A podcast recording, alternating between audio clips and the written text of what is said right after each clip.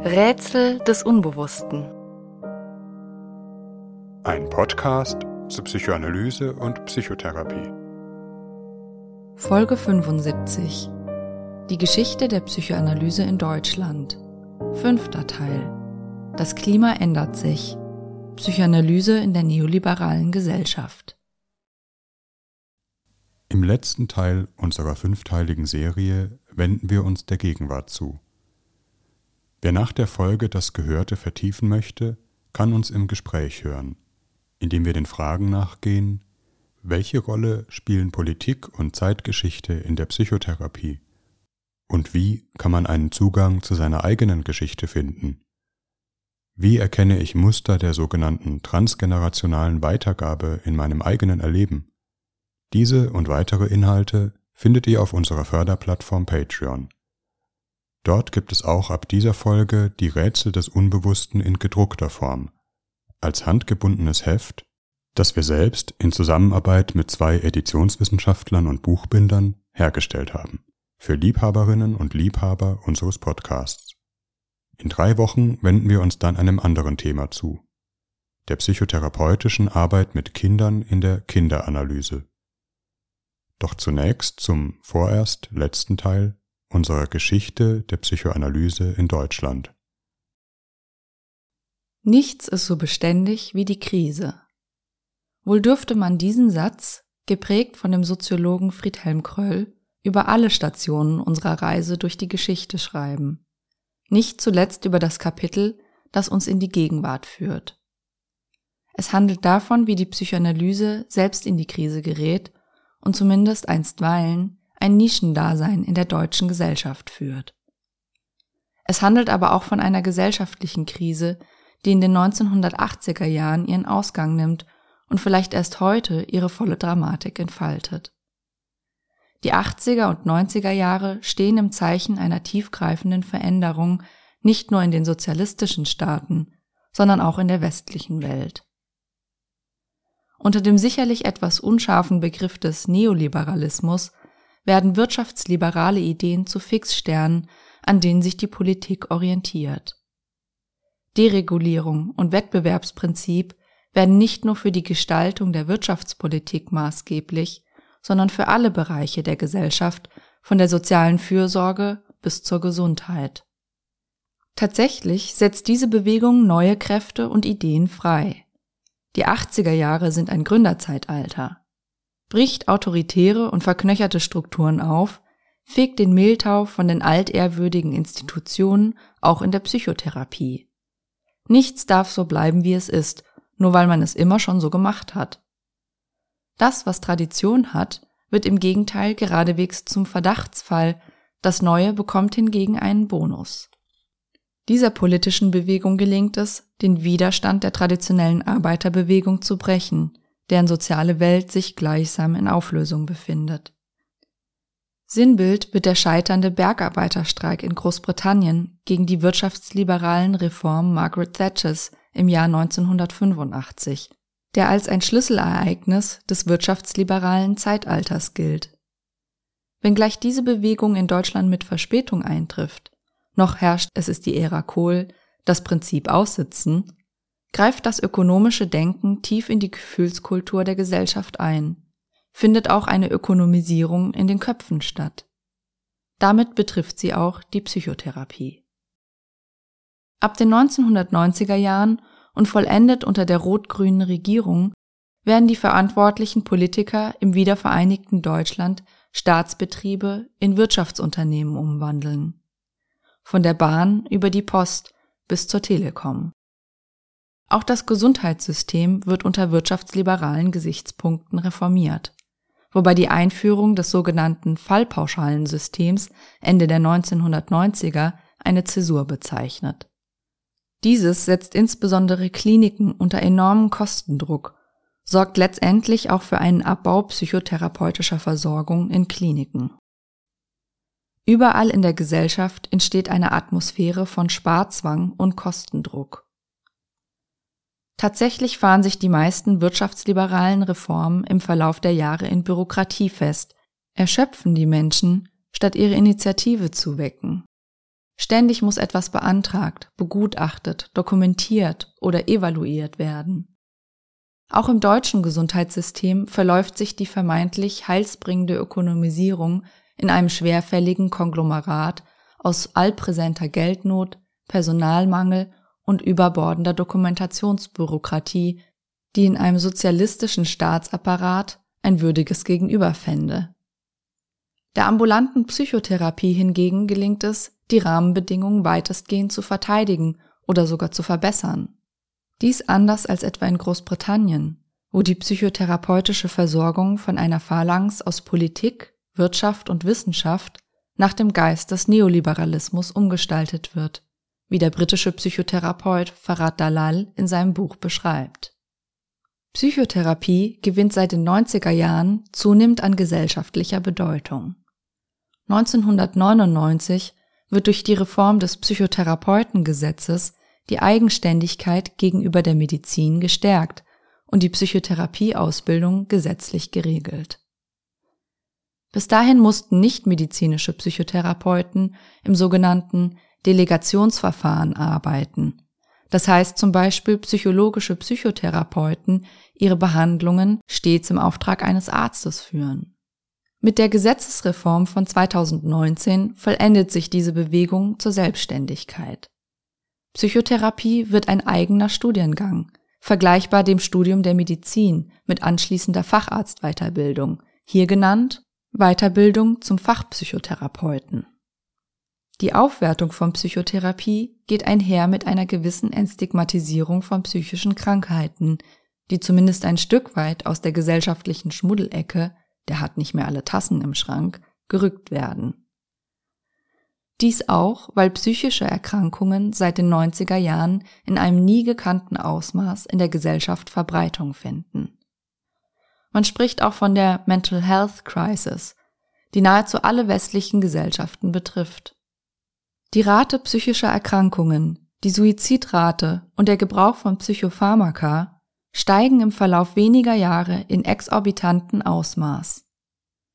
Psychische Gesundheit bzw. Krankheit wird zu einem großen volkswirtschaftlichen Faktor. Innerhalb eines Jahrzehnts, seit Beginn des neuen Jahrtausends, verdoppelt sich etwa die Quote der Frühberentungen infolge einer psychischen Erkrankung. Die Zahl der Arbeitsausfälle verdreifacht sich gar. Psychische Erkrankungen zählen zu den häufigsten Ursachen für krankheitsbedingte Fehltage am Arbeitsplatz. Die Gründe für diesen rasanten Anstieg sind vielfältig und verdienten eine eigene Podcast-Folge. Wohl hat es etwas mit einer gestiegenen Sensibilität zu tun, auch einer gesunkenen Schamschwelle über psychisches Leid zu berichten und sich Hilfe zu suchen. Auf ärztlicher Seite eine entsprechende Diagnose überhaupt zu stellen. Sicherlich lässt sich die Mental Health Krise nicht auf einen Nenner bringen, der Kapitalismus ist schuld. Aber andererseits sind es ja doch die Erfahrungen des alltäglichen Lebens in Familie, Schule, am Arbeitsplatz, die entscheidend dazu beitragen, ob ein Mensch aus seinem psychischen Gleichgewicht gerät. Gibt es für einen Menschen, der unsicheren Schrittes durch sein Leben geht, einen Moment von Rücksichtnahme, Solidarität sozialen Rückhalts oder vertiefen die sozialen Erfahrungen die Verletzungen, die man in seinem Leben erlitten hat. Gewissermaßen der Psychologie des Mobbings entsprechend, gerade den zum Opfer zu wählen, der es ohnehin schon schwer hat? Eine Gesellschaft, die jede Nische einer wirtschaftlichen Effizienzlogik unterwirft, mediale Figuren zu Idolen wählt, die Ellenbogendreistigkeit oder das hämische Vorführen von Schwächeren als eine Form der Ich-Stärke inszenieren, dann aber ratlos auf die gestiegenen Raten psychischer Erkrankungen blickt, hat ein gespaltenes Bewusstsein. Nicht zuletzt werden in der neoliberalen Gesellschaft Machtverhältnisse nach innen verschoben. Es gibt, zumindest in den Mittelschichten, sozusagen immer weniger den Kapitalisten, der mit der Stoppuhr droht, den man auch klar als den Unterdrücker festmachen kann, dafür die verinnerlichte Stoppuhr, den inneren Chef, der zum Perfektionismus anhält. Jeder Mensch ist seine eigene Firma, die gegen die anderen anzutreten hat, versinnbildlicht in der Wendung von der Ich AG. Aus einem äußeren Konflikt, der über Gewerkschaften und Arbeitgeber ausgetragen wird, wird ein innerer Konflikt, zwischen Leistungsideal und Schweinehund. Vielleicht ein neuer Begriff für den Proletarier in der eigenen Seele, den man niederzuringen hat. Aus Klassenkampf wird der Kampf gegen sich selbst. Die Psychologie der neoliberalen Gesellschaft tendiert dazu, letztlich die Verantwortung für die psychische Gesundheit allein dem einzelnen Menschen zuzuschreiben. Wer leidet, soll sein Denken ändern. Wie vor 100 Jahren werden auch in der Psychiatrie und Psychologie gesellschaftliche Ursachen oft nur randständig thematisiert. Gesellschaft wird allenfalls als äußerer Faktor verstanden, der Stress erzeugt, aber nicht als ein Teil von uns selbst, den wir verinnerlicht haben, mit dem wir in uns selbst ringen. Wieder wird, nun schon seit über einem Jahrhundert und mit fragwürdigem Erfolg, nach den genetischen Ursachen für psychische Erkrankungen gesucht werden psychische Störungen landläufig als Probleme mit dem Hirnstoffwechsel erklärt. Nicht wenige vermeintlich naturwissenschaftlich fundierte Erklärungsmodelle, wie etwa die Serotonin-Mangelhypothese als Ursache für Depression, erweisen sich bei genauerer Betrachtung der Forschungsbefunde als starke Vereinfachung oder gar als Mythos, der dennoch Verbreitung findet, vielleicht weil er gut in den Geist der Zeit passt. Die Psychologie der Zeit geht auf Selbstoptimierung einerseits, sucht nach konkret anwendbaren Techniken, das eigene Denken und Fühlen zu beeinflussen. Andererseits sucht sie nach Maßnahmen, die Folgen von Überlastung und Erschöpfung abzumildern, nach Techniken zur Stressreduktion. Negative Gedanken auszublenden, den Strom an Sorgen vorüberziehen zu lassen, oftmals unter Aufgriff fernöstlicher Meditationstechniken. Tatsächlich erweisen sich solche Ansätze als sehr hilfreich für viele Menschen, hilfreich in dem Sinne, unter den gegebenen Umständen sein seelisches Gleichgewicht zu bewahren. Auch hier gibt es aber immer wieder die Tendenz, die Ursachen des Leidens zu verschleiern, gerade dann, wenn das Störende nur mehr ausgeblendet wird, nicht mehr hinterfragt, das Denken überhaupt abgeschaltet werden soll. Die Strukturen der professionellen psychotherapeutischen Versorgung im Gesundheitswesen sind binnen kurzer Zeit überlastet.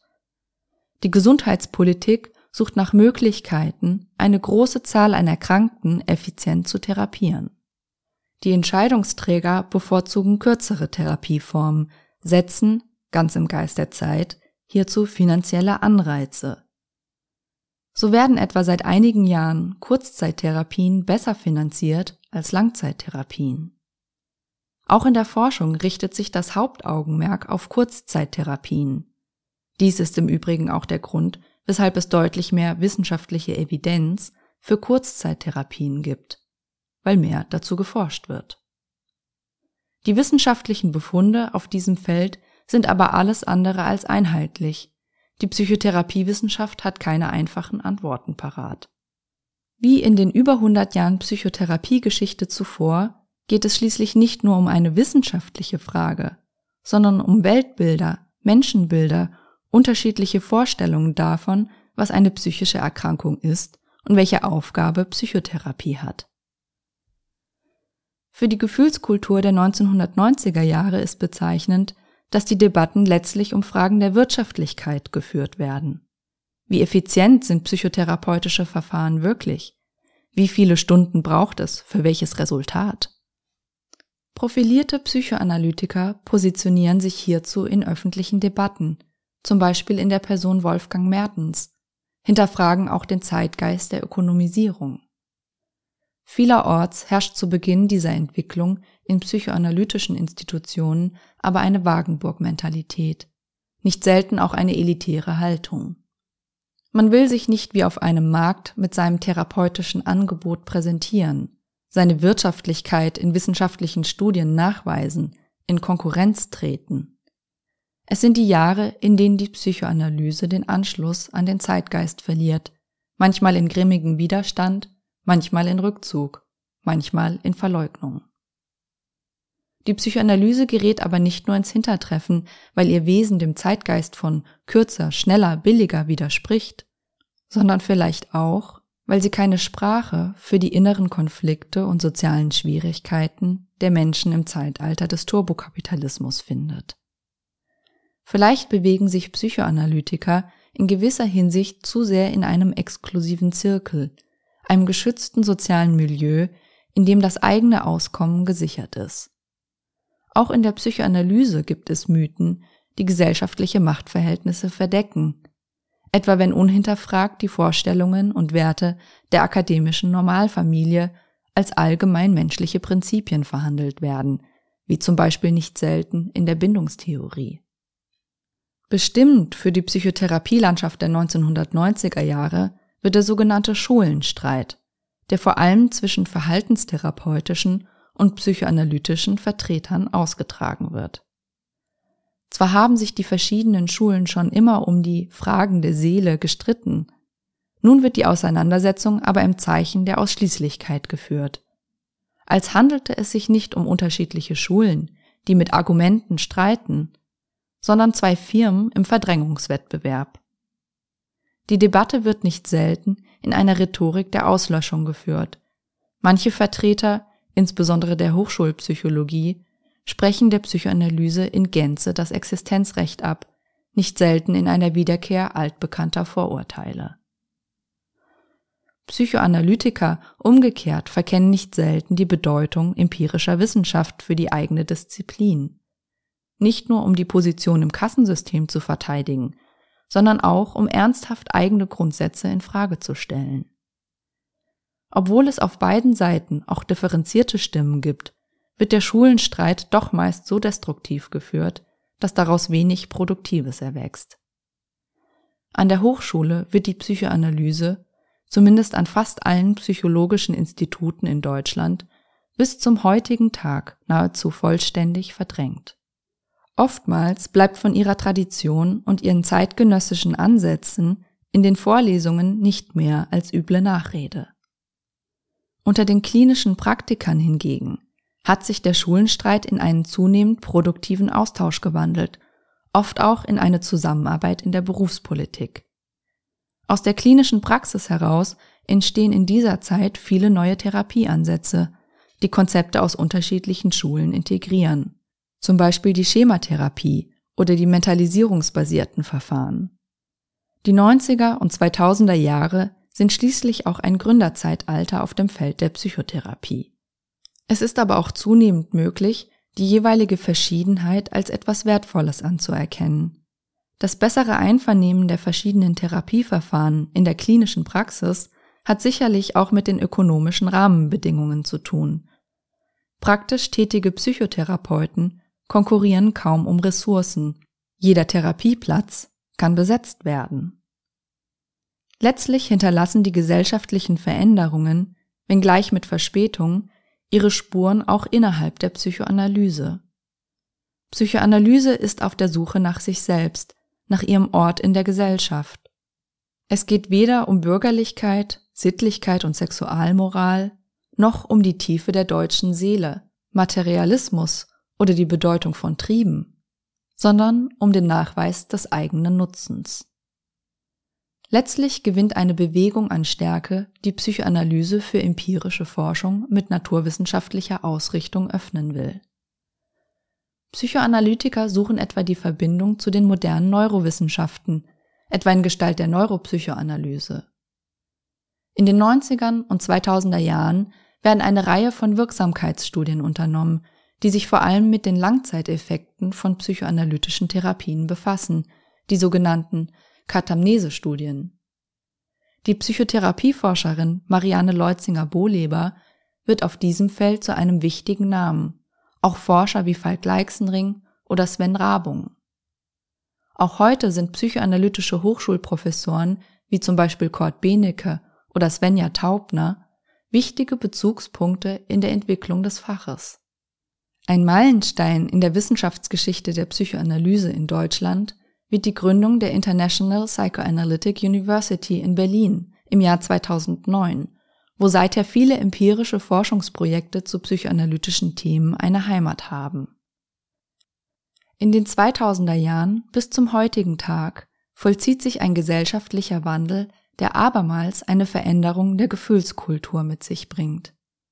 Die Selbstgewissheit mit der die Ökonomisierung der Gesellschaft politisch betrieben wurde, bekommt Risse. Es kommt ein Zeitalter der Verunsicherung und schwankender Fundamente. Die wirtschaftsliberale Umgestaltung hat die meisten Versprechen nicht gehalten.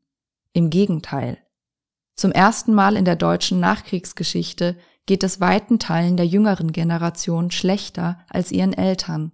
Arbeiten und leben die Menschen häufiger in prekären Verhältnissen, obwohl der Reichtum in der Gesellschaft zugenommen hat.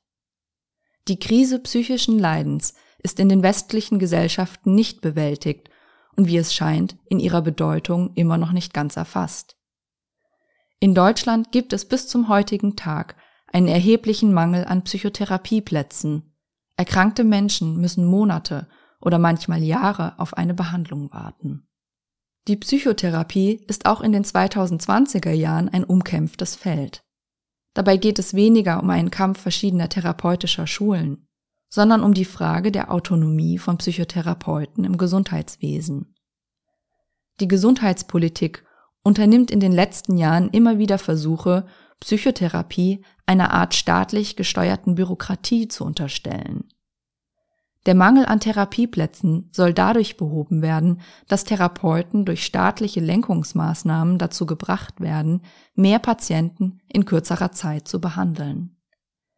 Teile der führenden Gesundheitspolitik sehen das Problem in einer zu langen Therapiedauer oder in einer mangelnden Arbeitsmoral von Psychotherapeuten. Es gibt Versuche, die Entscheidung über die Dauer und die Ausrichtung einer Therapie, einer zentralen Leitstelle, sogenannten Steuerungspraxen zu übertragen. Diese sollen für die Patienten nach einem Vorgespräch das vermeintlich richtige Verfahren festlegen und dem entsprechenden Therapeuten zuweisen, der die vorgegebene Therapiemaßnahme dann auszuführen hat. Therapeuten und Patienten sollen Art und Umfang der Therapie nicht mehr entsprechend der individuellen Problematik festlegen, sondern sich an vorgegebenen Rastern orientieren, nach dem Prinzip Depression ist gleich 20 Therapiestunden und Maßnahme X. Ein Reformvorhaben, das unter dem Begriff Rasterpsychotherapie Schlagzeilen gemacht hat. Psychotherapie wird hier nicht als eine besondere Form menschlicher Beziehung verstanden, die sich nicht wie eine Knieoperation standardisieren lässt. Leitend ist hier die Vorstellung eines Störungsbeseitigungsbetriebs, mit vorgegebenen Methodenbaukasten, den man planmäßig einsetzen und vorausberechnen kann. Die Gesundheitspolitik wirft dabei zunehmend auch ein begehrliches Auge auf die vermeintlich verheißungsvollen Therapie-Apps, in denen Therapiemethoden auch ohne menschliche Therapeuten appliziert werden können. Zuletzt gibt es politische Versuche, psychotherapeutische Praxen zu größeren Zentren zusammenzufassen, die nach ökonomischen Prinzipien verwaltet werden. Es ist offenkundig in diesem Bereich der Gesellschaft der Glaube noch mächtig, dass man die psychischen Folgen der Ökonomisierung der Gesellschaft am besten durch eine noch intensivere Ökonomisierung des Gesundheitswesens bewältigen könne. Abermals in jener eigenartigen Mischung von kapitalistischem Wirtschaftsbetrieb und sozialistischer Planungsbürokratie.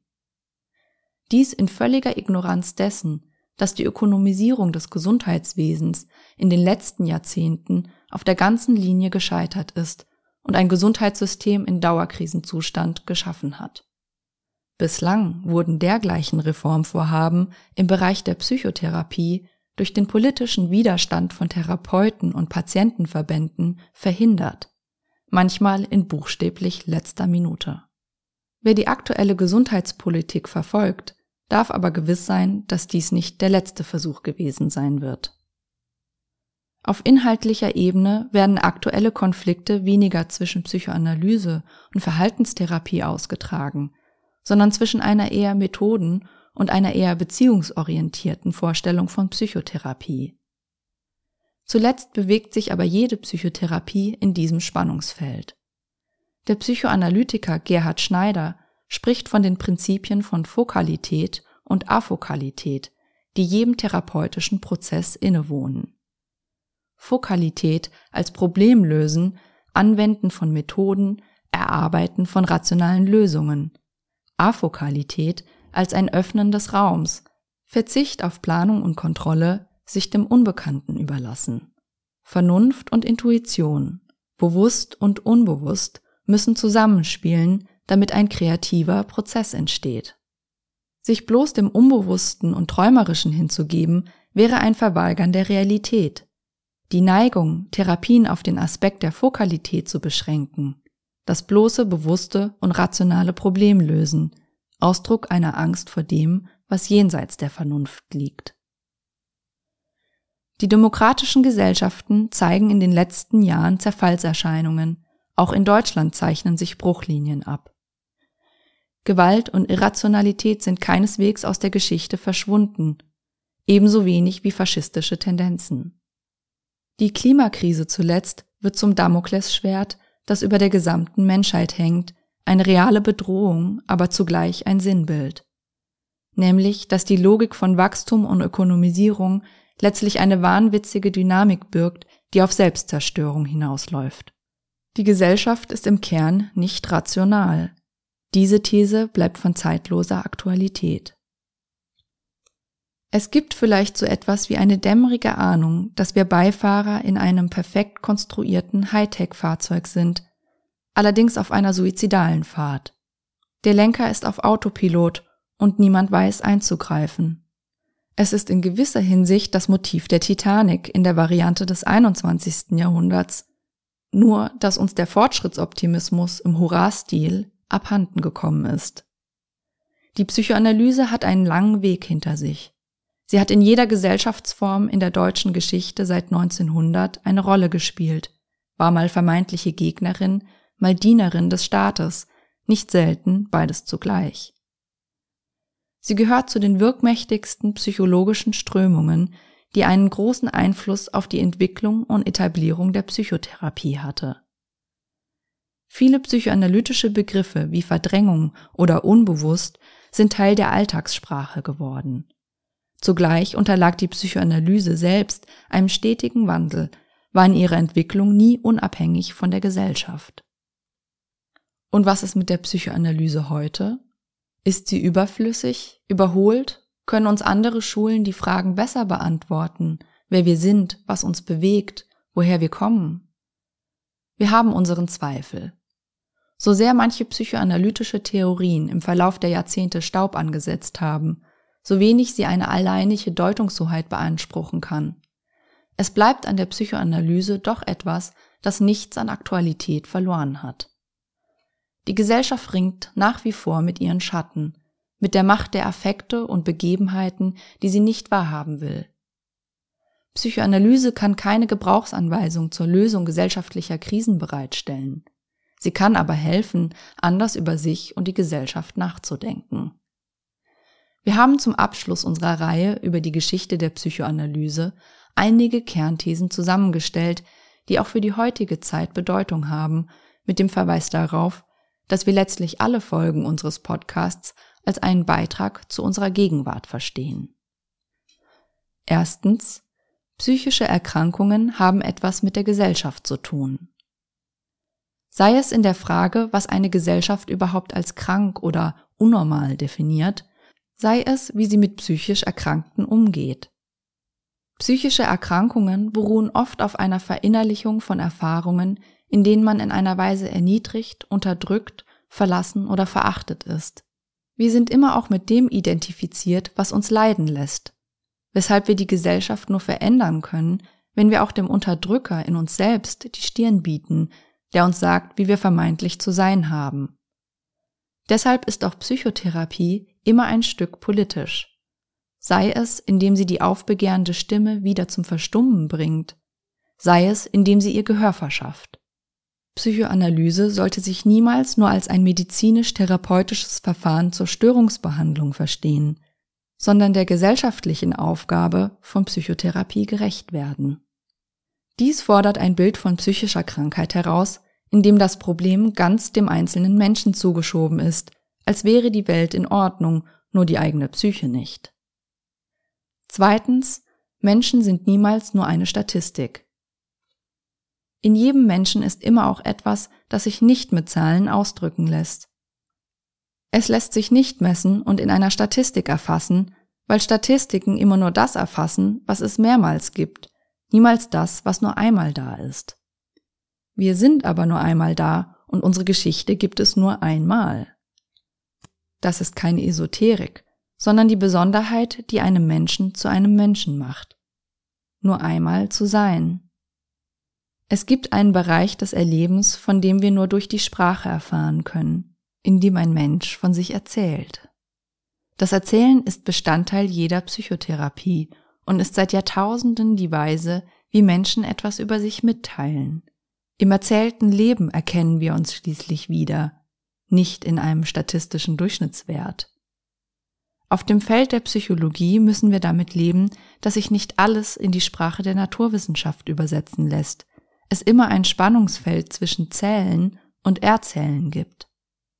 Psychoanalyse sollte sich naturwissenschaftlicher Forschung nicht verweigern, weil sie ein wichtiger Bestandteil jeder Psychologie ist. Sie sollte aber auch den Mut haben, das Einmalige, Unvergleichliche und nicht messbare in jedem Menschen gegen eine Logik der Statistik zu verteidigen, wenn diese einen totalen Geltungsanspruch erhebt. Drittens, unser psychisches Leben lässt sich nicht kontrollieren. Es ist eine Illusion zu glauben, dass wir alles steuern könnten. Weder die Natur, von der wir letztlich ein Teil sind, noch uns selbst. Die menschliche Psyche ist kein Computer, den man programmieren kann. Beispiel bleibt auch nach über 100 Jahren das Träumen. Es gibt in uns einen Bereich, der uns nicht verfügbar, nicht durch unseren Willen lenkbar ist. Gerade dieser Punkt hat der modernen Gesellschaft immer Angst gemacht. Sie fürchtet sich vor dem, was sie nicht ausrechnen kann, erklärt es aus diesem Grund für inexistent, irrational, unwichtig. Im Wunsch, alles kontrollieren zu können, üben wir letztlich Gewalt gegen uns, genauso wie gegenüber der Natur, die wir zu beherrschen suchen und auf diesem Weg zerstören. Selbstreflexion heißt vielleicht anzuerkennen, dass es eine Grenze in uns gibt. Vielleicht, wenn wir diese Grenze in uns achten, können wir dies auch beim anderen tun und letztlich auch gegenüber der Natur. Viertens, das Neue ist immer möglich. Eine Psychotherapie beruht vielleicht immer auf dem Zusammenspiel von Zielen, die man sich bewusst setzt und mit bestimmten Techniken zu erreichen sucht, und einem Raum, der offen bleibt. Etwas, von dem man nicht weiß, was es bedeutet oder wohin die Reise geht. Eine Psychotherapie, die diese Offenheit einem durchgeplanten Fahrplan opfern will, mag in gewisser Hinsicht effizienter sein. Sie erstickt aber auch das kreative Moment, das jeder Entwicklung innewohnt. Es könnte etwas entstehen, von dem man es nicht gedacht hätte, wenn man ihm die Türe offen lässt. Gleichsam wie ein Garten, in dem mit einem Mal ganz unverhoffte Pflanzen blühen, wenn wir ihn nicht bis ins Letzte verplanen und versiegeln. Vielleicht hat unser Zeitalter wie kein anderes zuvor Schwierigkeiten, an das Neue zu glauben, hat sich unser Empfinden schon ein Stück weit den Algorithmen angeglichen, die, wie unter dem Fluch, die Zukunft als endlose Wiederholung der Vergangenheit festschreiben, uns morgen nur noch das zeigen, was wir gestern sehen wollten. Gerade weil sie alles steuern und planen möchte, mangelt es unserer Gesellschaft an Fantasie und begegnet vielleicht auch deshalb den Krisen mit einer tiefen Resignation. Das Neue wird trotzdem kommen. Es bleibt, auch nach einem Jahrhundert, eine der zentralen Einsichten der Psychoanalyse, dass die Vergangenheit nicht tot ist sondern unsere aktuellen Konflikte mit unsichtbaren Fäden durchzieht. Aber auch die Zukunft ist niemals tot. Die Geschichte ist immer offen, weshalb es nie vergeblich ist, etwas anderes zu versuchen. Denn letztlich sind alle unsere Handlungen Körner, die wir in den Wind streuen und von denen wir nicht wissen, auf welchen Boden sie einmal fallen.